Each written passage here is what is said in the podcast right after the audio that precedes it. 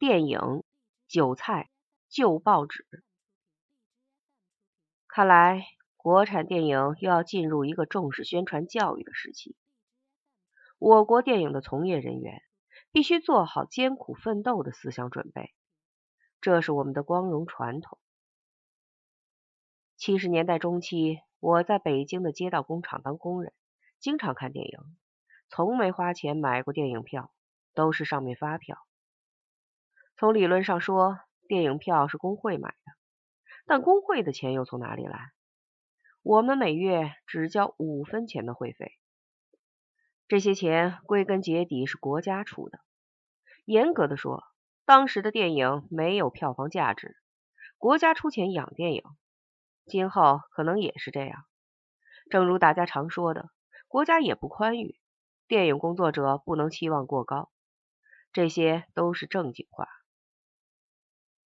国家出钱让大家看电影，就是为了宣传和教育。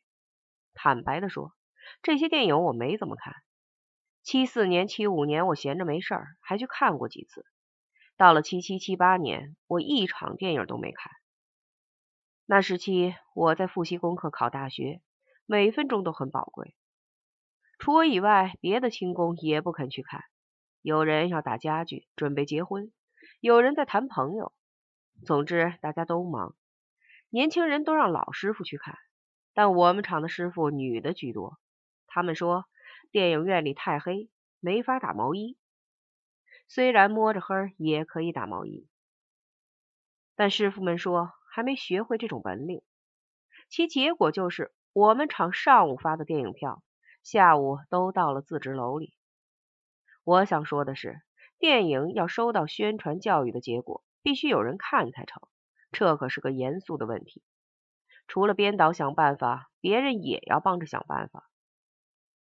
根据我的切身经历，我有如下建议：假如放映工会包场。电影院里应该有适当的照明，使女工可以一面看电影一面打毛衣，这样就能把人留在厂里。当然，电影的宣传教育功能不光体现在城市，还体现在广阔的农村。在这方面，我又有切身体验。七十年代初，我在云南插队，在那个地方，电影绝不缺少观众，任何电影都有人看。包括新闻简报，但你也不要想到票房收入上去。有观众没票房，这倒不是因为观众不肯掏钱买票，而是因为他们根本就没有钱。我觉得在农村放电影更能体现电影的宣传教育功能。打个比方说，在城市的电影院放电影，因为卖票，就像是职业体育；在农村放电影，就像业余体育。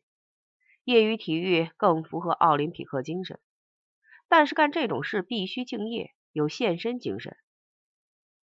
为此，我提醒电影工作者要艰苦奋斗，放电影的人尤其要有这种精神。我插队时竟和放映员打交道，很了解这件事情。那时候我在队里赶牛车，旱季里隔上十天半月，总要去接一次放映员，和他们搞得很熟。有一位心宽体胖的师傅分管我们队，他很健谈，可惜我把他的名字忘掉了。我不光接他，还要接他的设备。这些设备里不光有放映机，还有盛在一个铁箱里的汽油发电机，这样他就不用使脚踏机来发电了。赶着牛车往回走时，我对他的工作表示羡慕。想想看，他不用下大田，免了风吹日晒，又有机器可用。省掉了自己的腿，岂不是轻省的很？但是他说，我说的太轻巧，不知道放映员担多大责任。别的不说，片子演到银幕上，万一大头朝下，就能吓出一头冷汗。假如银幕上有伟大领袖在内，就只好当众下跪，左右开弓，扇自己的嘴巴，请求全体革命群众的原谅。原谅了还好。要是不原谅，捅了上去，还得住班房。这种事情是有的，而且时常发生。也不知为什么，放映员越怕，就越要出这种事。他说，放电影还不如下大田。这是特殊年代里的特殊事件，没有什么普遍意义。但他还说，宣传工作不好干，这就有普遍意义了。就拿放电影来说吧，假如你放商业片，放坏了是你不敬业；假如这片子有政治意义，放坏了除了不敬业，还要加一条政治问题。放电影的是这样，拍电影的更是这样，这问题很明白，我就不多说了。越不好干的工作就越是要干，应该有这种精神。我接的这位师傅就是这样，他给我们放电影，既没有报酬，更谈不上红包，我们只管他的饭，就在我们的食堂里吃。这件事儿说起来很崇高，实际上没这么崇高。我所在的地方是个国营农场，他是农场电影队的，大家同在一个系统，没什么客套。走着走着，他问起我们队的伙食怎样。这可不是瞎问。我们虽是农场，却什么家当都没有，用两只手种地，自己种自己吃，和农民没两样。那时候地种的很坏，我就坦白的说，伙食很糟，种了一些花生，遭了病害，通通死光，已经一年没油吃。他问我有没有菜吃，我说有。他说这还好。有的对菜地遭了灾，连菜都没有，只能拿豆汤当菜。他已经吃了好几顿豆汤，不想再吃了。我们那里有个很坏的风气，叫做看人下菜碟。首长下来视察就不必说了，就是兽医来阉牛，也会给他煎个荷包蛋。就是放映员来了，什么招待也没有。我也不知是为什么。我讲这个故事是想要说明，搞电影工作要艰苦奋斗，没报酬不叫艰苦奋斗，没油吃不叫艰苦奋斗，真正的艰苦马上就要讲到。回到队里帮他卸下东西，我就去厨房。除了赶牛车，我还要帮厨。那天和往常一样，吃凉拌韭菜，因为没有油，只有这种吃法。我到厨房时。这道菜已经炮制好了，我就给帮着打饭打菜。那位熟悉的放映员来时，我还狠狠的给了他两勺韭菜，让他多吃一些。然后我也收拾家事儿，准备收摊儿。就在这时，放映员仁兄从外面猛冲了进来，右手扼住了自己的脖子，舌头还拖出半截，和吊死鬼一般无二。当然，他还有左手，这只手举着饭盆让我看。